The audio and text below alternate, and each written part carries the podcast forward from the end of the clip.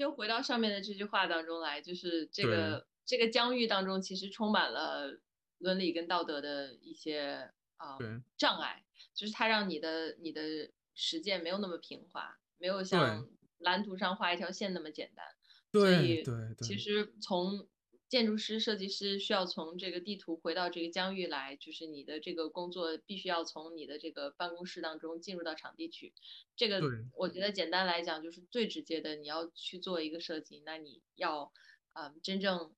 进入式的回到那个疆域当中去，而不仅仅是一个快速的两三天的一个调研，然后问一些问题，打一些勾。但是应该怎么调研？如何呃去感受这里的环境？如何去了解到他们的这个需求？呃，我觉得这个是建筑师们在必须要学习的。对，而且现在的建筑教育当中是非常缺乏这一块内容的，因为老师也没有这个方面的这个这实践的知识。对。但是你看没看过？就是呃。梦见改造家陶磊那个后面那一集。啊，那一集我我还真没看，我只看了那一集。结束了，今天对话结束以后，我请你去看，其实就是去年，因为我们公司做了这个绍兴黄酒小镇的这个规划的项目，然后在做这个规划项目的时候，我们就结识到了这一位这个这个传承人，这一个小吴，他他们家传了四代了酿黄酒，他们家的黄酒香雪做的非常的好。然后当时我们这个就是创始人那个荣耀先生，他就说，哎，你的这个我给你做完了规划，我又觉得你的这个黄酒特别的好，我又了解到你。有心愿想去继续传承黄酒的酿制，那我干脆给你找一找梦想改造家，给你们改一个房子，然后看一看能够做什么吧。所以他其实就是又多帮了一一手，然后就把梦想改造家带到他们家了。然后改到带过去的时候呢，因为他本身不是建筑师，他是规划师，所以他就邀请了他的好朋友顾毅顾老师，然后去做了这一期的这个改造。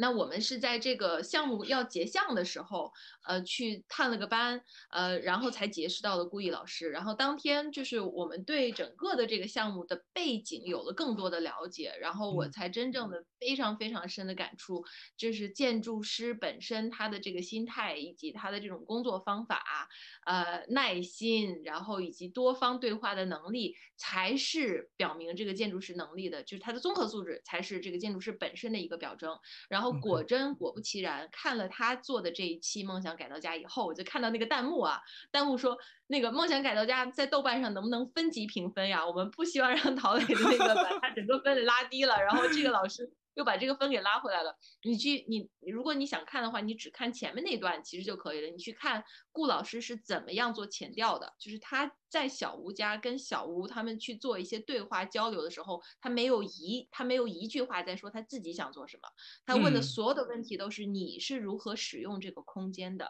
这桌子上有放了一一叠布，他说你这你用这团布来干什么？你们是怎么样招招待客人的？就他问了很多的问题，问的问题全都是这个空间的那个主人跟这个空间的使用是怎么发生的。他在这个当中没有加入任何他自己主观的概念，说，哎，我要给你整一个这个，我要给你整一个那个。但是你反归陶磊的那一期，他在所有的对话当中，其实没有太多的听完对方是怎么说，他非常快的就反应了，说我要给你做一个这个，就让你会更好。他是一个那个。就是提问回答的模式，对对，他真的就是一个非常浅的一个。他脑子已经想好要怎么做了。对对对，他已经想好了，所以我觉得这种这个也是一个非常线性的、很机械化的一种思维模式，就是就是我们传统的这个设计教育当中给到你的。OK，你有一个问题，你先界定问题，界定完了问题，我给你一个答案。嗯，这就是一个开关式的，呃，对于这个这个这个设计的这个这个视角，但是它不是一个涌现式的设计思维，就是我必须要先把我自己像一棵植物一样扎在这个土壤当中，我要感受一下这个土壤当中的。水分啊，养料啊，在哪里？我我仿佛就是我要穿到你的鞋子里面去走你的路，我才知道应该如何为你设计更好的鞋子或者是路。所以你如果没有穿上他的鞋去跟他一起走路的这种勇气跟能力的话，其实是我就是很难说你是一个设计师的。所以我在看嗯顾老师的这一期梦想改造家时候，我最大的这个跟前面那一期的这个对比，嗯，就来源于此。OK OK OK，我我我听完之后我很很受感触，我我这一期我一定要去看，而且，呃，而且我对而且我我对黄酒小镇本来没很，我我在听谁提到过黄酒小镇的时候，我还惊了一下，因为我我个人非常喜欢喝酒，尤其喝黄酒。昨天晚上刚喝了一瓶，然后然后那个对，没想到没想到还有这么一个一个渊源在里面，那我我一定要去看一下。而且，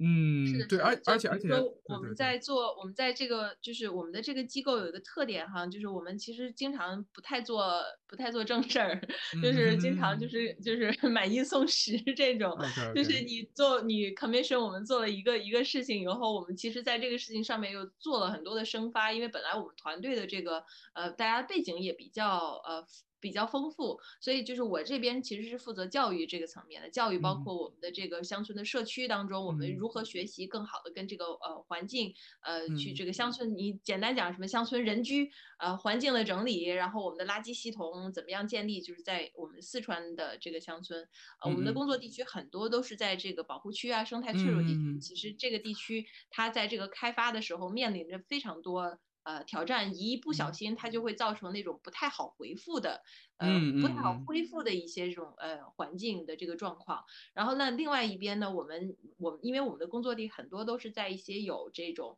嗯精神传承啊，然后生物多样性啊，都是一些非常天然的很好的学习场所，所以我们就把外面的人，就像城市当中的呃人啊、成人啊、学生啊，然后带回到这个地区，向他们学习这个原住民的生态智慧。比如说我们现在在。呃，在这个藏区，我们去想要去学习人们是怎么样去把牦牛。牦牛编成毛，变做成帐篷，然后游牧的这个游牧的时候的家，这样的一个文化是如何传承的？那比如说像你在说的这个坎儿井，我们也非常希望将来我们可以带着建筑师，带着学生，然后来去跟你到新疆去，来去学习我们这个原住民是怎么样去修坎儿井的，然后从这个当中去生发我们人跟水、人跟自然之间的这个智慧，是我们如何反思，然后再把这些反思带回到城市当中来，并不是真正让你去学挖坎儿井或者去学做牦牛。帐篷，而是说让你通过这些体验去得到一些这种既不是技术之上，也不是洞中修行的，就是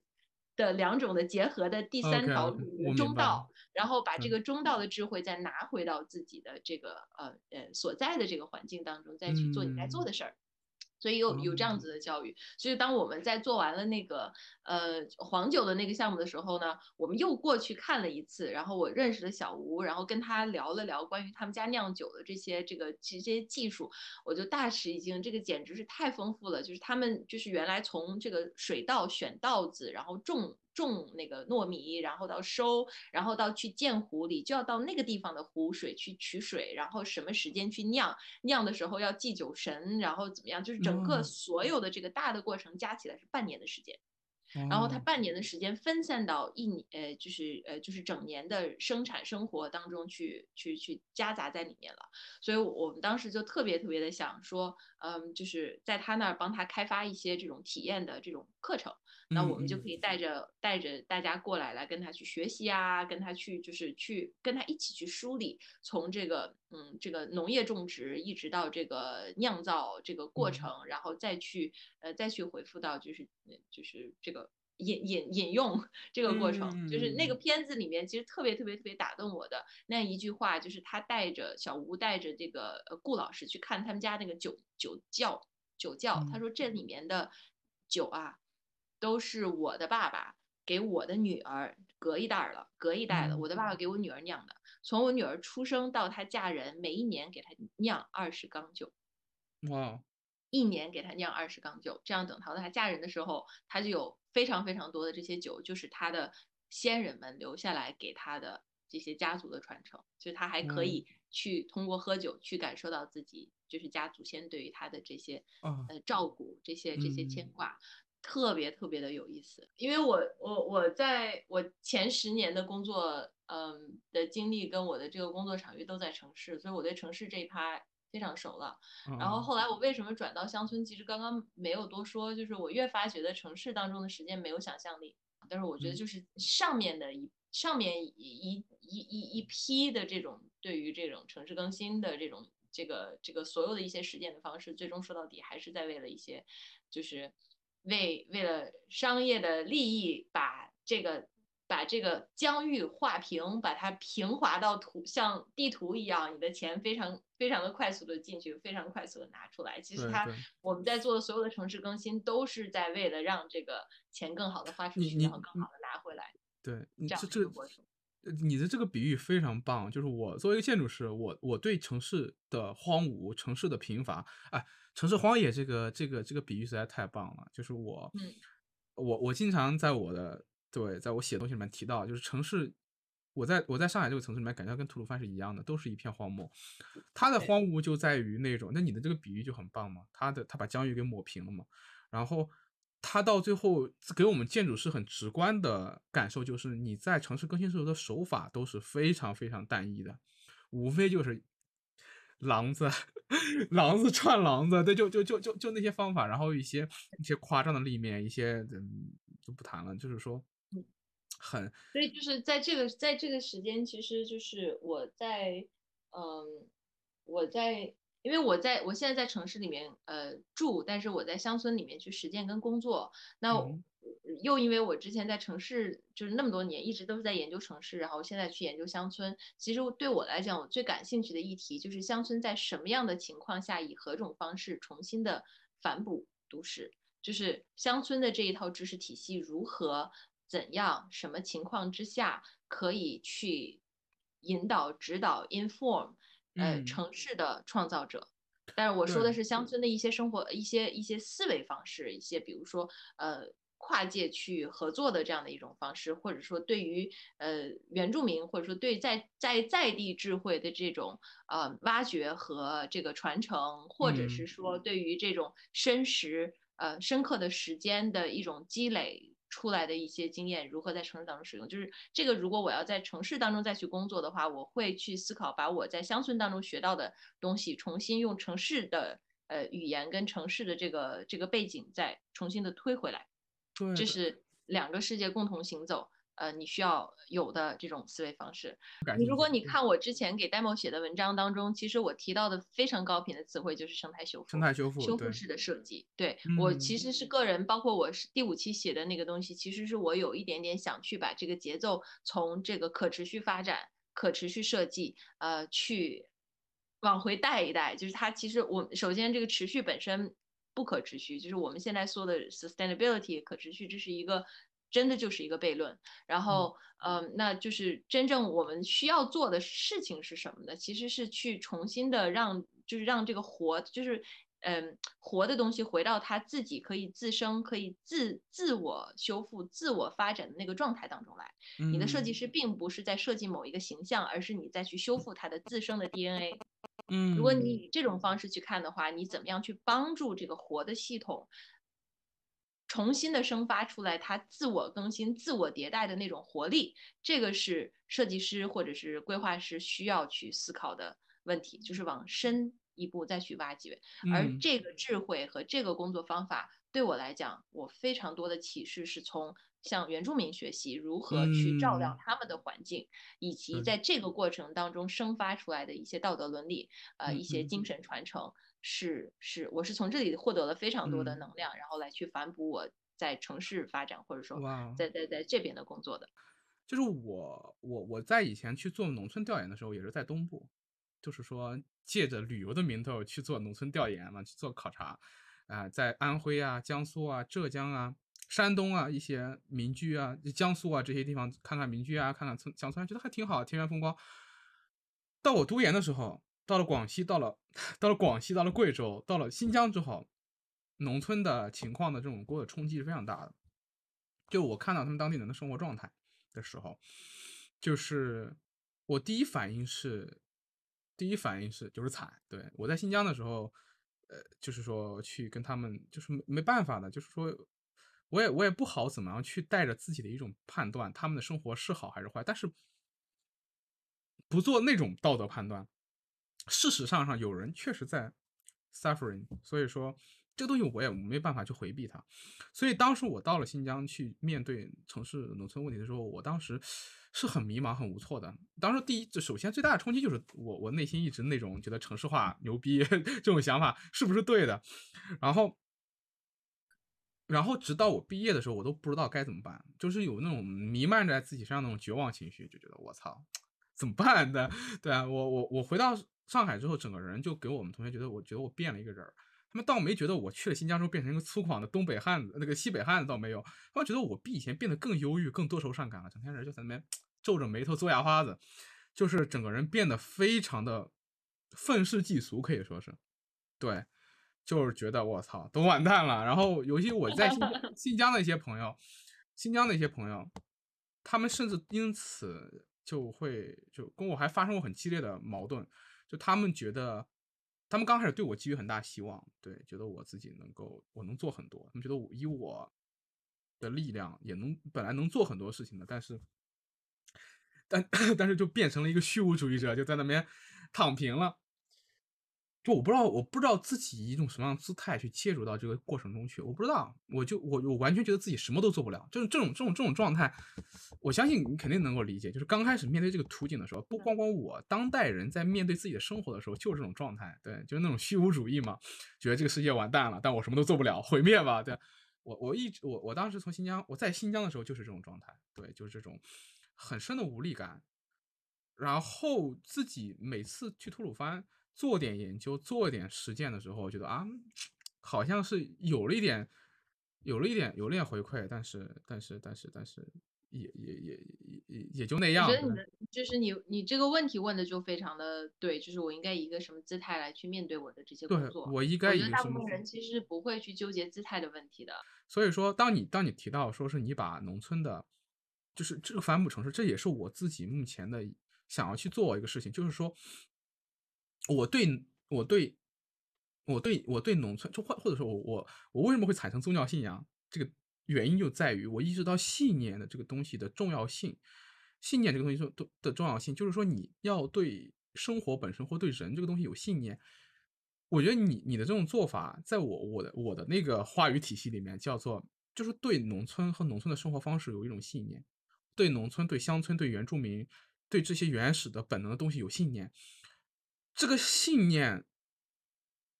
说起来简单，但我我其实真的很佩服你，就在于一点，就我知道它有多难。现在绝大多数人对生活是没信念的，他对自己的生活是没信念，他对自己在城市里面生活是没信念的。他哎，他他只能就通过骗自己吧，比如说通过消费来骗自己。然后很多农村的朋友们对农村的生活也失去了信念。我去过很多很，就是我我我我我我的研究的原因。我的研究的倾向使得我关注的村落大部分是收缩型村落，就是我看到过一个信念被摧毁的世界是什么样子。对我，我，我，我其实是个宅男呢，就就是这个这个房间里面你可能没有看到的，我的游戏机都让我藏着呢。我经常喜欢玩一些废土类的游戏啊，对，然后那个呃废土类的游戏和那个和一些那个那个那个那个日本的魂系游戏啊，他们会呈现，他们会向你呈现一个。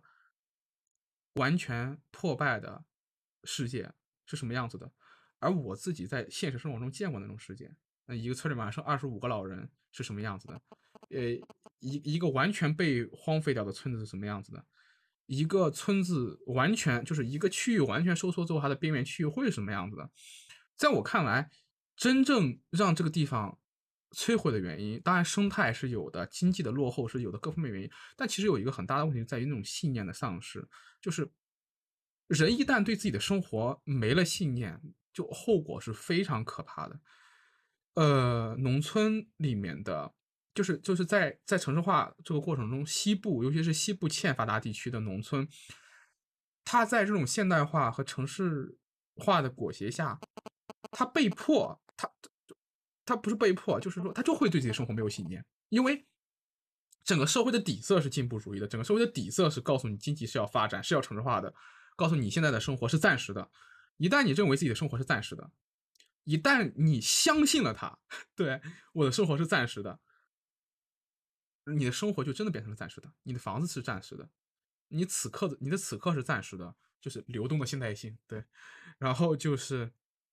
就是破败，就是整个的一个收缩，然后那个图景当时就把我吓到了，我才去想到自。当时到最后，我走走出一个结论，说我将来一定要做一个农村建筑师的原因就来于这里，就来源来源于这里，就是说你能做的是给一个人盖一个房子，给一个人提供信念。至于整个，或者说你将来如果你能力足够大了，呃，你你给一个村做一个规划，给一个村做一个支持，让这个村还有信念，我觉得可能就够了，可能就够了。然后，然后会有很多人以各自不同的方式和视角，比如说像建筑大王那样，或者像你这样，去用自己的方式去。去去去去去去看到农村，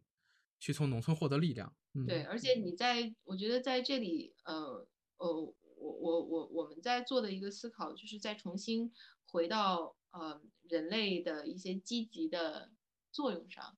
嗯积极的 agency，我不知道怎么讲，就是积极的能动性，就是嗯呃，现在一个比较比较广泛的一个叙述是，呃，人是就是人是这个。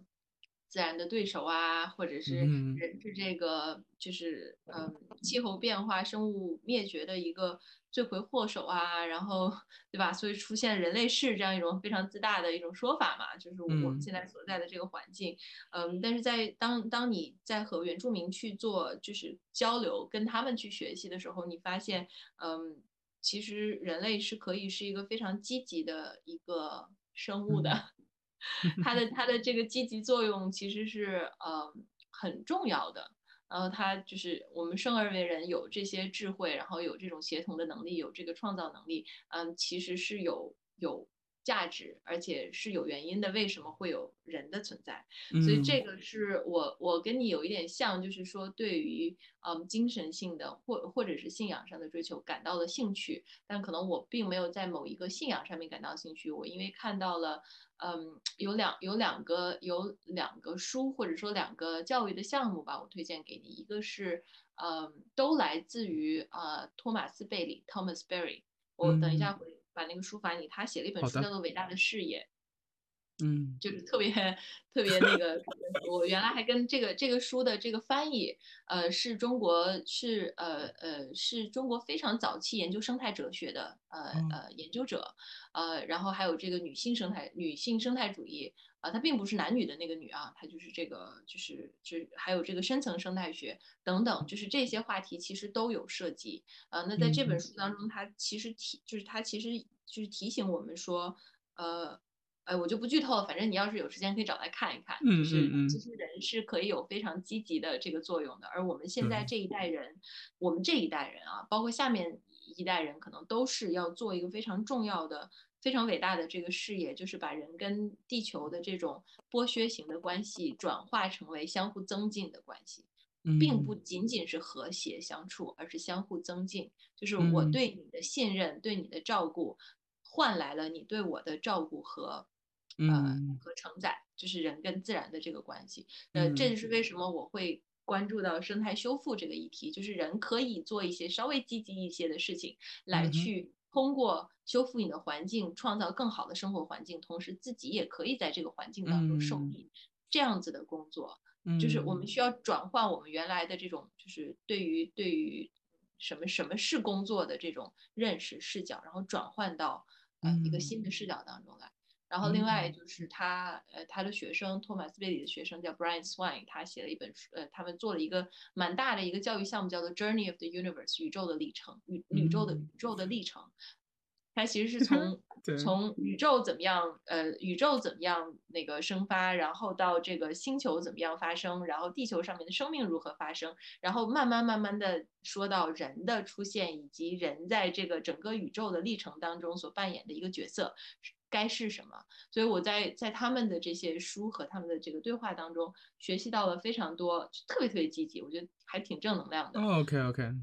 我我我今年一年其实还是还是把自己掰回来点，就至少以一种很积极的姿态去做了。但是有意思一点就在于，呃，就是对，然后就是在在和人和不是说和人，就是在做这些事情的过程中，我觉得。就是我，我跟我跟建筑大王他们，就是像像像像像像像你关注的议题和建筑大大王他们的议题，其实还怎么说，呃，蛮蛮贴近的。然后其实其实这一直是我自己忽略的一个视角，就是跟自然这一块儿，因为我怎么说，我可能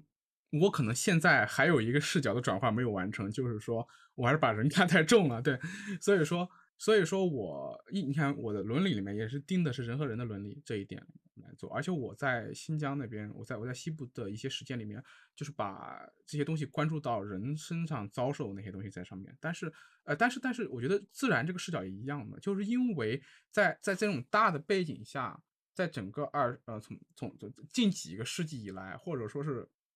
对人类世里面对自然的这种这种不平等的关系，它其实也是造成现在人受苦的一个原因，很大程度上。所以说，我现在也是积极的去拓展自己这方面的视角，然后去，我觉得这些东西都会帮帮助我去找到一种更更，尤其是现在你作为一个农村建筑师，你作为一个乡村建筑师，你做乡村建筑的时候，你你就是你你回避不了这个问题的，你回避不了这个问题的，你永远无法回避，就是说因为。对人居环境里面，自然环境是一个非常大的，就是非常大，而且而且人居环境本来就是自然环境的一部分嘛。所以说，所以说，对，我我我也我也我也很需要补足这方面内容。像建筑大王他们他们俩每次都会都会敲打我，就看完我的文章之后，像爸妈一样，说我来给你提个问题，为什么为什么为什么怎么怎么样？他们俩真的太好玩了，他们俩很可爱。你就你觉得他们就是，我觉得他们两个在就是这个这个世界必须得是两两同时具有两种思维的人。我们说就是我说到的觉悟勇士，或者是行走在两个世界当中的人，就是以人为中心和以地球为中心这两个视角是需要不断转换的。嗯，而且就是当你在看短线思维和长线思维的时候，一定是需要转换视角的。嗯，那就是就是我们说就是美国的美国的印第安人再去，他们有一个传，就是他们有一个呃有一个信念，就是不做不影响期待人的决定。哦，所有的决定都要影响期待人。那我觉得在中国也有这样的思维，我们的期待人是上三代、下三代，再加上我们这一代，这是我自己意识到的啊，并不是往后，我们还要往前。所以就是当你在往前的时候，就是在呃，就是我觉得这是一个就是深时。呃，deep time 的一个一个思维，在这样的那个思维的过程当中，你就必须得把这个环境的变化对于人的影响，对对对，联系到一起了。就是坎儿井，我觉得就是一个特别特别好的一个例子，就是对人们是如何去改造呃自然环境的。那如果当如果在第一就是刚刚开始有这个坎儿井的这个事情出现的时候，会有一个很现代的一个一个一个设计师说，哎，你把这个生态的环境破坏了啊，你把整个这个这个地挖了，或者说，I don't know，你肯定会影响到一些生物多样性啊等等，呃，影。响。就是就是你可能会当时会就变得很呃很有争议吧。但是如果你看整个长期的这个影响，它其实是在通过去改造，就是改造地景是没有问题的，因为它它让这个。这个地方成为了更多可以承载生命的一块。对对对。那那在这个改造的过程当中，你需要有的一些心态和一些你的这个伦理，你的那棵生命树的存在就变得非常的重要。只不过现在。我们的这个技术把它们两个分割了，那我们需要做的事情是把它们俩重新结合，而并不是说要完全回到以。呃，生物多样性为主，或者是以这个这个一个大地为主，把人的这个作用完全往后抛，这个这个这个这会陷入到另外的一个极端。就是你如果有时间去看一下深层生态学，呃呃，奈斯，呃，挪威的这一位哲学家，他的整个深层生态学在发生的过程，以及后来怎么样去被这个环保运动者去诟病，说哦，你把完人类完全是放在。非常边缘的一个状态，呃，那就是说，那你也是人，那你你你是你所探讨的话题全都是，呃，鱼呀，呃，水呀，自然呀，生命啊的的健康和谐，你把人放在哪里去？就是后来慢慢的就歪楼了，这这并不是他的这个本意，呃，但是很容易就被人误解，误解。所以这个对，就是我觉得这个，嗯。就你你看美国的这个现在在西方世界深绿和浅绿之间在打仗，打的全都是这个仗。哦，就是以人为中心和不以人为中心。那那因为这种事情在西方是很容易打架的，因为如果你以一个非常的两极化的思维去思考，哦，你说不以人为中心，那就是人就是完全边缘吗？嗯，就是这个是西方那种两极思考的思维，这就是为什么我觉得东方人的思维在这个时代非常的重要，因为我们是可以整合的，就是我们可以同时看到这个事物的复杂性，然后在不同的呃 context 叫什么在不同的这个环、不同的这个语境之下，可以去转换视角。所以有的时候。是要做以人为中心的呃服务设计，有的人有的时候要需要做以地球为中心的系统设计。这两种思视角、思维、工作方法、语言、语境都是要不断转换的。这就是我说的走两个世界非常难，这就是你说的对吧？中道 沟，但是通它还是值得探索的东西。值得探索的。但是那个对，但建筑大王他们给我很很有意思的一个视角就在于，就是说他们会，就是他们就是就是就是。他们除了在，就是说，如果我是在寻找一种内在平衡的话，他们是在寻找跟这个时代的一个张力。这个也是我很有意思、感感触很有感触的一点，就是当这个时代它在滑向那种怎么说，越来越以人为中心的时候，他就去，他们他们他们的那种生活方式，就是那种非常非常，我我我很很难去形容，就他们当时跟我开玩笑，他们给我举的就是他们给我的一个建议是，你要学着像小动物一样去生活，Z，就是。因为我我我我这个人还是太理论建构了嘛，但当代人都太理论建构了，人均知识分子嘛，现在，所以说，所以说他就是他倡导一种更本能的生活，可能还是就就说的怎么说，招一点有点像古希腊那种斯多格主义啊，那种犬儒派的那种，而且他们俩经常因为一件事情跟我吵起来，就是人又没有自由意志，我印象特别深，就我们俩半夜，我们我们我们我们仨半夜里面能因为这事儿吵起来，然后 然后然后然后就说他们俩说。人一定是没有自由意志的，然后我说人一定是有自由意志的，但是他们，他们，他们，但是他们，他们那个视角其实有点开玩笑的一个视角，就是说人太在意自己的自由意志的时候带来的一个后果。然后，但其实呢，你如果再完成一个自自那个再完成一个视角转换的话，就是如果人否定自己自由意志的话，也会带来一个非常非常可怕的后果。这也是说那个中道之难嘛。也是说，在我们在面对生态议题或者是在面临伦理议题的时候，人究竟往哪放的这一个问题。所以说，但但我觉得这些东西都是很值得去在实践中去探索的，在每一次具体的实践中。而且他们俩最让我佩服的一点在于，就他们俩在不断的思辨的过程中，他们还能再去往前做。就他们俩一直是在不能不能说是很积极啊，他们俩是一直有实践项目在做的。然后就他们俩不是把自己的生活变成一个光光滑的平冰面，然后在上面站着不动的一个人，两个人，他们俩就是做很多有意思的项目。就前段时间他们俩，我我听说啊，也是因为我办了个短歌赛，他们俩参加了嘛。然后在短歌赛读短歌的时候呢，他们他们为自己在做的项目写了一首短歌，是给英国的一个生态学家设计的一个房子。然后他们要在这个房子里面有一面墙长满植物，然后这个植物是一种特殊的植物，会吸引一种特定的昆虫，然后他就他就要在一个小的实验中把人、自然和和和作为人观察对象的自然给融合在一起。然后我当时就啊这么有意思呢，然后然后就很期待他们这个项目完成，然后就觉得啊真的就现在有意思的人太多了。他们俩，嗯，他们俩太太好玩了，对对，特别有意思，特别有意思。他们俩挺逗的，而且不仅仅是在在说他们在过这样的生活，对他们不仅仅在说，而且在过，而且而且呃，真的很可爱，而且他们俩就像爸妈一样，真的就是 对我来说，对对。有的有的，对，嗯、但是是当你去做这个乡村实践的时候，我发现就是因为之前我在呃我在国外生活的时候，其实也是很自然而然的会有这种，就是像他们这种比较自给自足啊、比较自洽的这种这种这种期待。然后当我回到国内去做实践的时候，就将来可能你在国内做实践也会有这样的，也会有这样的挣扎。呃，就是就是就是它的这个 skill 是完全不一样的，就是它的这个尺度是不一样的。嗯，它不它不是一个个人的一个自洽，它可能是一个集体的一个一个共识。嗯，那这个在我们中国的这个乡村其实是。这个是最有特色的，它它的它的这种共识性，还有这种这种，呃，不是一家，是 很多很多家的一个一个区域，一个自然村，呃，怎么样去做设计？所以，嗯，就是将来可能就是你就是你自己肯定会生发出来，呃，我觉得你的 DNA 里面写着这这一个语句呢，就是你必须要把两个世界去呃做整合，然后最终发呃最终转化成一个你看待世界的这种方法，以及你的工作。呃，你你的工作语言，你你是有这个，你是有这个能力，我觉得也是你有这个心愿去做这件事情。嗯，是的，谢谢。而且对，而且我现在还在就是那种就是为他积累的阶段。虽然虽然这个过程很、很痛苦，但是但是但是觉得还值得一试。就是嗯，当然还是对未来有信念吧。我觉得那个就像就像你们那个团队那个感受一样，就是我对我对我的目目的地是很清晰的。那怎么样去走到那里？那就没人告诉你这个路，就是你走过之后，你的脚印会告诉别人。对。